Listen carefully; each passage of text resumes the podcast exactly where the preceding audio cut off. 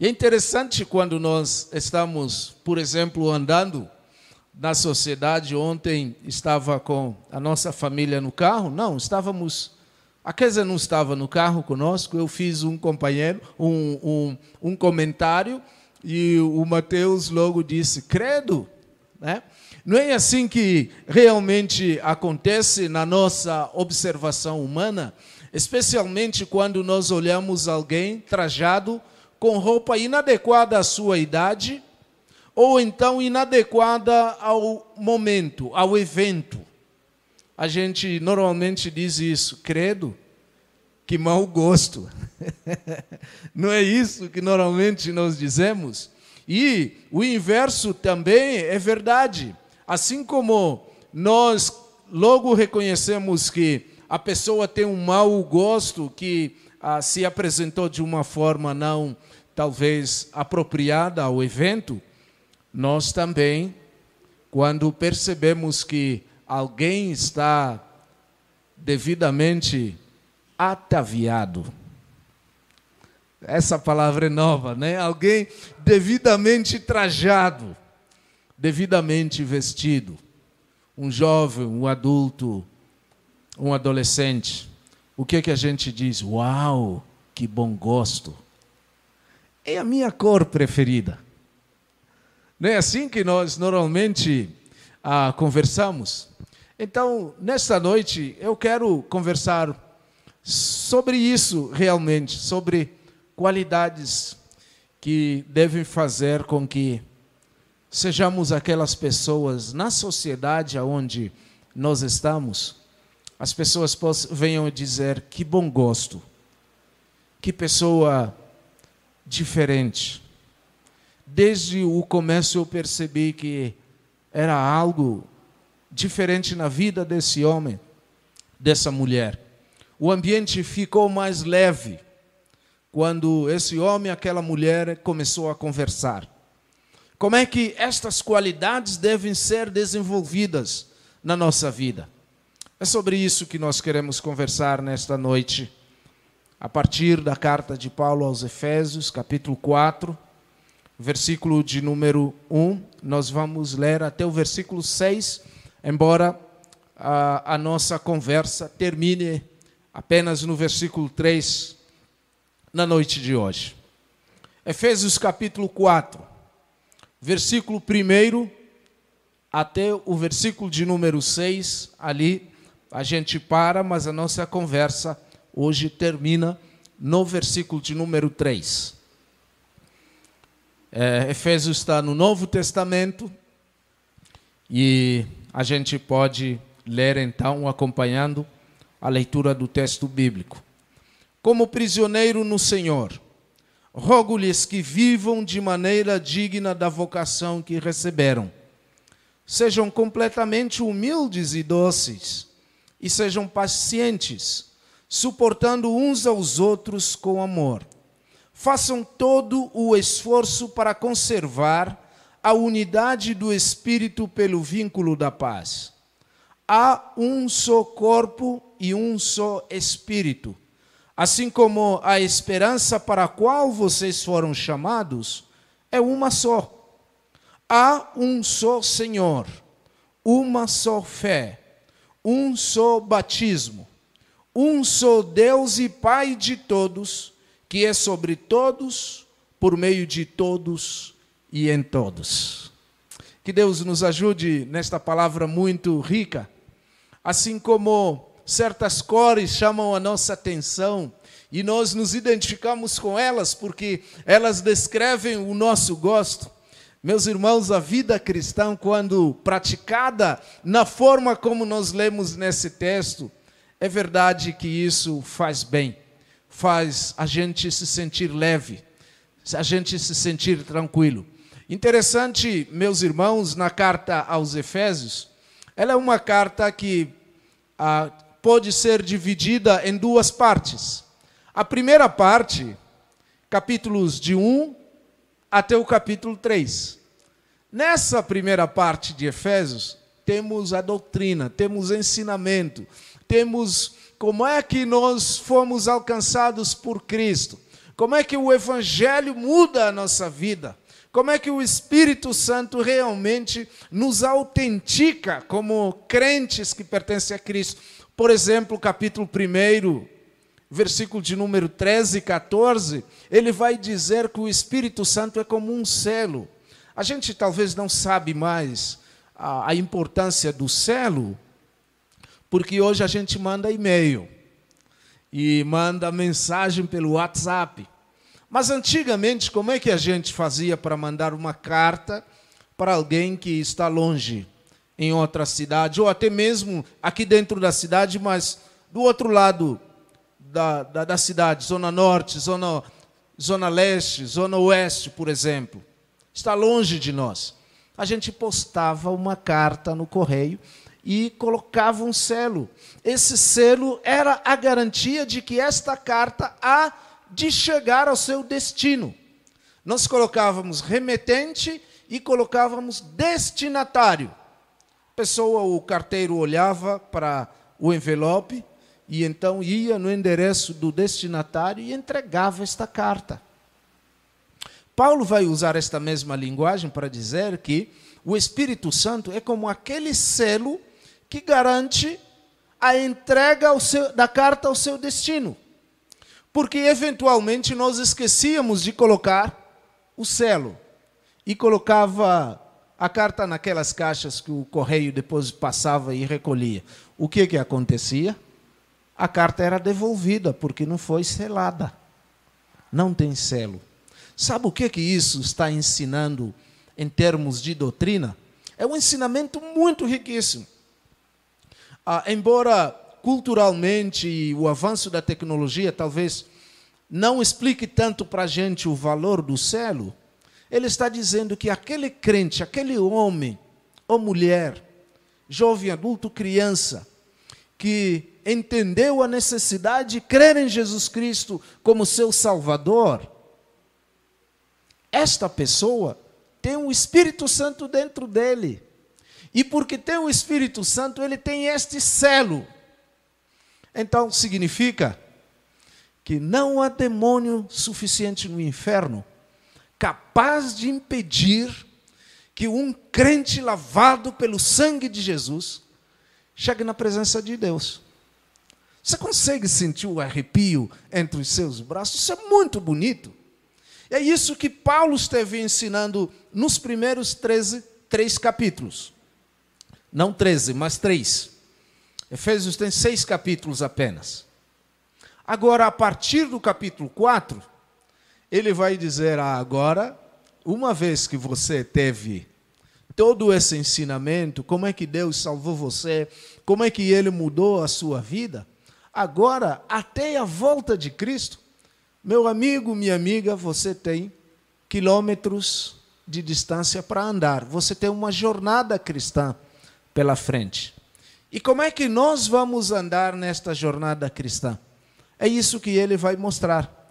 Ele então vai, em resumo, nos ensinar que a vida cristã, da qual nós fomos chamados, é para ser vivida de forma digna. Não é assim que nós fazemos quando por exemplo, mandamos o nosso filho para a festa do amiguinho. Ele vai brincar lá na festa dos amiguinhos e tudo mais. No final do dia, nós passamos e pegamos o filho. O qual, foi, qual é a recomendação que a gente dá para o filho? Se comporte, se comporta, obedeça tudo o que for pedido. Não é assim que nós fazemos? A vida cristã é a mesma coisa.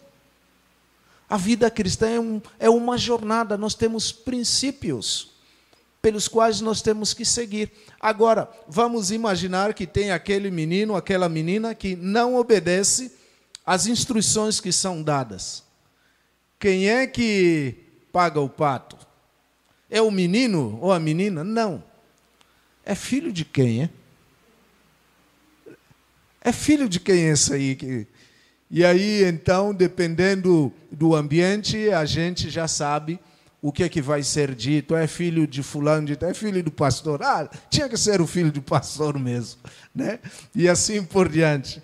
Não, não. Ah, nossos filhos, felizmente, nós temos sido gratos por isso. Eles eles sempre se comportaram, pelo menos ah, nos ambientes dos amigos, sempre ouvimos: não, não, ele, ele é bonzinho e tudo mais. Não sei se era tão bonzinho assim, mas era o que nós recebíamos.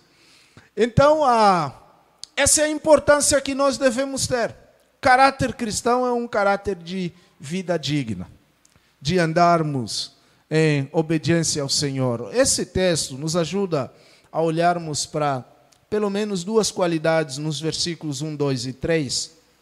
Depois a gente conversa mais nos outros, ah, seguindo os outros versículos, mas muito rapidamente esses do, três versículos, eles nos mostram duas qualidades que devem fazer parte da nossa vida.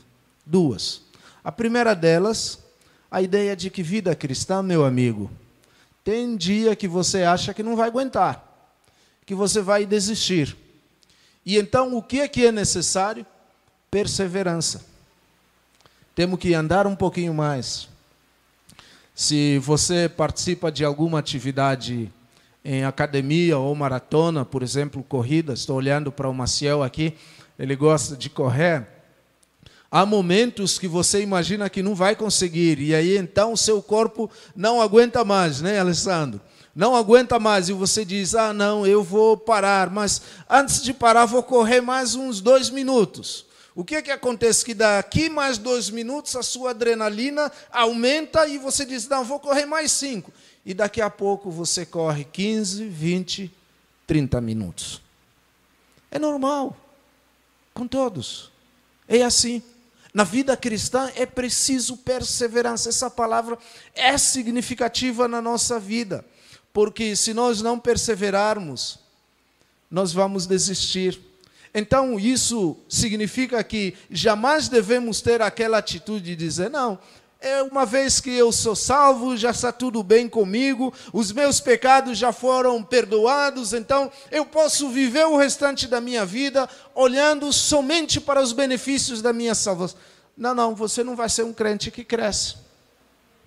Você precisa lidar como todos os demais, os seus irmãos estão lidando com a necessidade de perseverar. A vida cristã significa que nós estamos em movimento, significa que nós estamos indo para frente. A vida cristã, meus irmãos, significa que nós temos um mundo de descobertas a desfrutar na vida cristã. E como é que nós vamos fazer isso?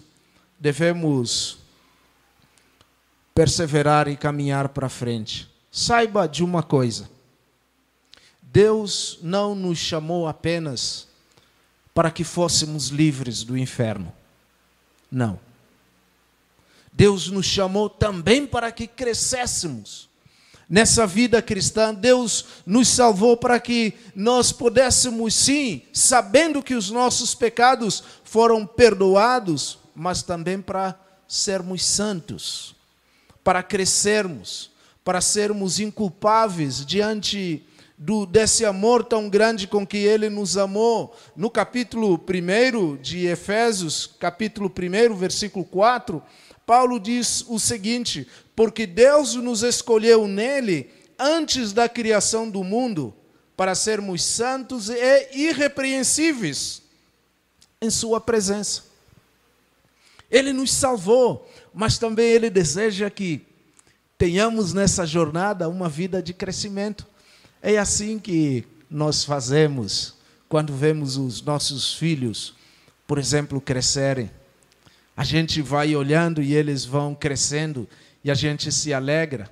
A salvação, meus irmãos, nesse sentido, ela trabalha essa questão de, de um lado, o Espírito Santo, a graça de Deus, o amor de Deus que nos salvou, que fez tudo, como nós cantamos aqui nesta noite.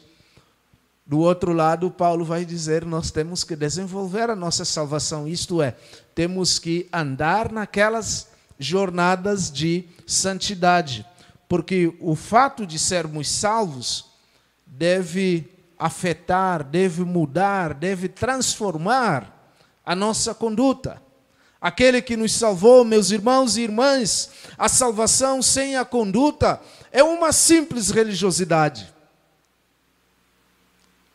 não representa nada. Mas, por outro lado, se é uma farsa a salvação sem a conduta, porque é uma religiosidade, a conduta sozinha, sem a graça de Deus que nos salvou, são obras. Obras não salvam. Então nós dependemos da graça de Deus que nos salvou, mas também porque Ele nos salvou, nós devemos manifestar esta dignidade pela qual nós fomos chamados. Esta é a primeira qualidade, expressa na perseverança do crente. O crente persevera na jornada cristã. A segunda qualidade é a experiência de andar em comunhão com os irmãos. É? Eu sempre costumo ilustrar isso com o gato, por exemplo. Tenta na sua casa, se você tem um gato, levantar o gato pelo rabo. E se prepara, porque você vai ter uma surpresa. Vai ter um arranhão. O gato vai se defender e vai atacar você. Eventualmente, na convivência, como corpo de Cristo, nós temos cada arranhão, né? temos cada conflito, mas é assim que a família cresce. E porque esta graça fez tanta diferença na nossa vida, ela vai superar as diferenças que aparecem entre nós.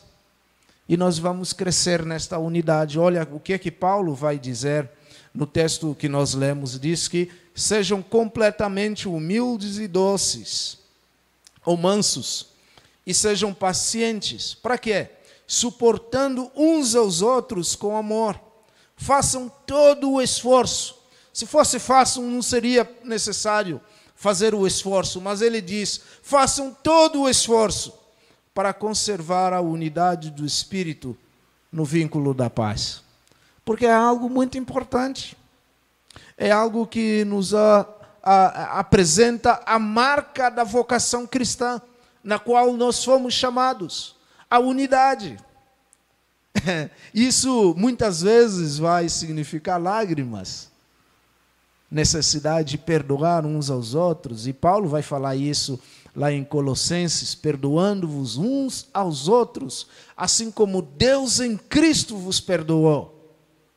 Lembra que o parâmetro é o perdão de Cristo e a unidade da paz. E perceba o que é que Paulo não está dizendo nesse sentido. Paulo não está dizendo de que a unidade se faz a qualquer preço. Neste mundo às vezes a gente vê conferências ou pessoas dizendo: não, temos que buscar a paz, temos que buscar a unidade em sacrifício da verdade. Não, a paz não pode estar acima da verdade. Por causa desta tragédia, não poucas vezes, nós negociamos valores que não deviam ser negociados. Mas não é isso que a palavra de Deus está nos ensinando.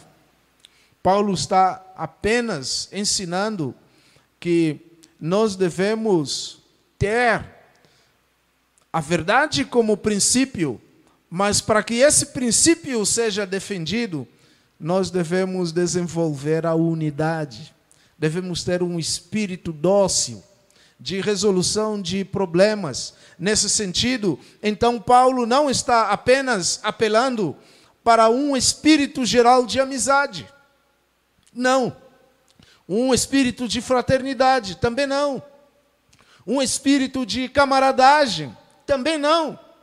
Não se pode ter unidade cristã a menos que esta unidade esteja baseada naquilo que é a essência, conforme vimos nos capítulos 1 até o capítulo 3.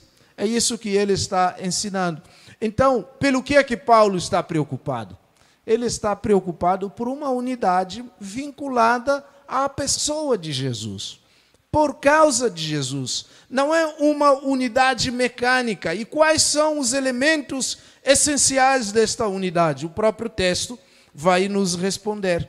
Ele vai dizer que esta unidade pela qual nós fomos alcançados é uma unidade que trabalha questões como a humildade, a ideia de sermos pessoas humildes. Uma das virtudes cristãs que caracteriza qualquer homem, qualquer mulher crente em Cristo Jesus é a humildade. A, humildade é uma marca que distingue o Filho de Deus.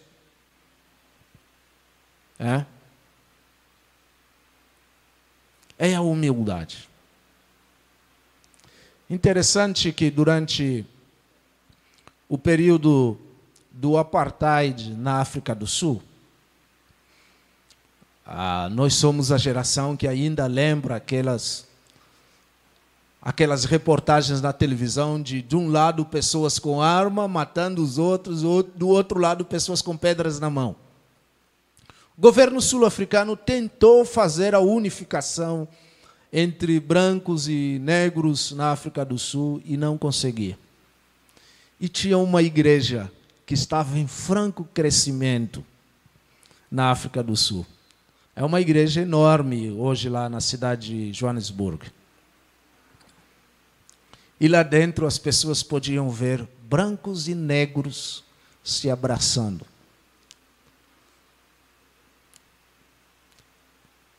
O primeiro-ministro sul-africano veio perguntar para o pastor qual era o segredo que eles não conseguiam fazer isso.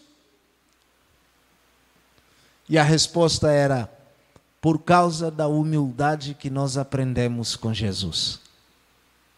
Queridos, a humildade ah, é algo que muda o nosso comportamento. Um crente que viveu no quarto século, de nome João Crisóstomo, ele dizia que nada se presta tanto para dividir a igreja do que o amor pelo poder. A falta de humildade faz com que a gente viva de nariz empinado. E nariz empinado só vai causar divisões entre nós a humildade abraça. Meus irmãos, o orgulho tornou anjos em demônios. A humildade torna homens em santos. A humildade é uma característica que descreve o crente. O orgulho promove desunião, promove divisões. A humildade promove unidade. Precisamos pensar nesta qualidade cristã muito importante. Depois, Paulo vai dizer que devemos ter não somente a humildade, mas também devemos ser dóceis. Essa palavra é a mesma que mansidão. Mansidão significa uma pessoa gentil, uma pessoa branda, uma pessoa que, quando começa a lidar com situações, de repente há uma fervura, a pessoa abre a boca, aquela fervura abranda. Mansidão é fruto do Espírito. Todo crente deve buscar fazer isso e clamar ao Senhor para que lide com esta questão. É uma atitude perante ofensas, por exemplo, perante uma injúria, perante uma situação em que falou mal de mim, a sensação minha é logo dar o troco e, e fazer o mesmo ímpeto de vingança. Mas por causa da mansidão, a gente vai e aplaca aquela dificuldade. Mansidão, meus irmãos, é o oposto da autoinflamação, autorrealização. Mansidão tem a ver com a atitude de sempre defender a verdade e a verdade com amor. É isso que a Bíblia diz. Agora, você e eu precisamos lembrar que mansidão não é ser fraco. Alguém que não tem uma opinião definida. Não, não é isso. Mansidão é ter uma decisão ah, clara não é indolência, não é covardia. Não confunda isso. Pelo contrário, a Bíblia nos diz em Números capítulo 12, versículo 3, de que Moisés era manso, mais que todos os homens que havia sobre a terra. Ele era manso, mas, no entanto, Moisés era forte. Era tão forte que ele matou um egípcio. Lembra disso? Ele matou um egípcio. Ele não era fraco, não. Então, esse foi o exemplo do nosso Senhor Jesus. Mesmo sendo forte, 1 Pedro, capítulo 2, versículo de número 21, 22 e 23, o texto sagrado nos diz isso, de que o Senhor, 1 de Pedro, capítulo 2, versículo de número 21, diz o seguinte: Para isso vocês foram chamados, pois também Cristo sofreu no lugar de vocês, deixando exemplo para que sigam os seus passos. Ele não cometeu pecado algum e nenhum engano foi encontrado em sua boca. Mas quando insultado, não revidava, quando sofria, não fazia ameaças, mas entregava-se àquele que julga com justiça. Percebe que ele poder tem e tinha para poder, inclusive, sair daquela cruz, poder condenar e castigar os seus opositores. Mas ele se entregou voluntariamente, e assim o nosso Senhor vai mostrar que ele é manso e dócil. Outra qualidade, longanimidade. Longanimidade tem a ver com paciência, com contar até 30. É, a gente normalmente diz, tem que contar até 10. Não, conta até 20 e até 30. Se precisar continuar contando até 40. Isso é paciência. Meus irmãos, a Bíblia atribui a longanimidade ao próprio Deus. Deus é longânimo. É por isso que ele não nos dá o castigo que nós merecíamos. Pelo contrário, em lugar de castigo, ele nos dá graça e ele nos salva. Nenhum de nós estaria vivo hoje se Deus não fosse longânimo para conosco. Hoje estamos aqui adorando o seu nome porque ele manifestou essa longanimidade para conosco. Se você ama uma criança, você vai ser paciente com essa criança. Ela poderá fazer tantas perguntas quantas ela quiser fazer, mas você vai ter paciência de conversar com esta criança. Por exemplo, quando o nosso filho tinha cerca de quatro anos, mais ou menos, ele gostava de ouvir histórias bíblicas antes de dormir. Em especial duas delas. Eu não sei se ele lembra disso ou se gosta ainda, mas ele gostava a história de Davi e Golias e a história de Jonas. E aí então a gente podia contar outras histórias. A minha história preferida era é a história de Samuel. E nossos filhos, quando pequenos, eles ouviram essa história de Samuel de diversas formas e maneiras. Mas a história, as histórias preferidas do Mateus é Davi e Golias e Jonas. E sabe o que, que acontecia? A gente contava uma nova história e tal, e coisas assim, esperando que ele dormisse, porque nós também estávamos cansados e podendo dormir. E ele ainda perguntou, acabou, pai? Agora conta a história de Davi e Golias. E contava a história de Davi e Golias de novo. Quando não, ele dizia, Agora a história de Jonas.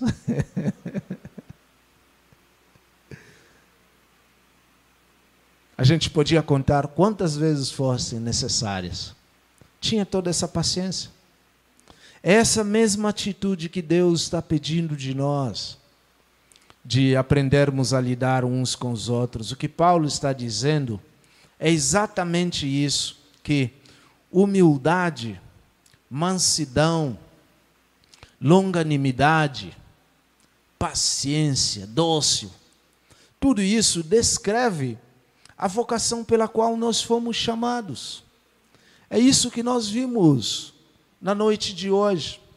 Então, como é que tudo isso muda a nossa vida? Como é que nós, ah, ao sairmos daqui, vamos relembrar o que acabamos de ouvir? Em primeiro lugar, precisamos aprender a perseverar. Perseverar na ideia de suportar, de ter resistência, de lidar com provocações, a ponto de dizer: não, eu não vou fazer isso por causa do ensinamento do Senhor. É uma experiência que tem que crescer dentro de nós perseverança. Segundo lugar, é preciso esforço. Esforçar-se para preservar o vínculo da paz. O versículo que nós lemos diz isso. E este versículo que nos une como família de Deus é esse vínculo. É essa alegria que nos faz fortes. A unidade não se faz, a unidade preserva-se. A unidade nos foi dada por Deus, já que Deus fez isso por nós, então nós temos que preservar o que Ele nos deu. E nós temos que preservar. É como o óleo que vai untando as engrenagens, é como o guarda-chuva que vai abrigando a gente debaixo de um temporal. É esta unidade que vai nos fazer com que a gente enfrente todos os conflitos em nossa volta e a gente vença unidos.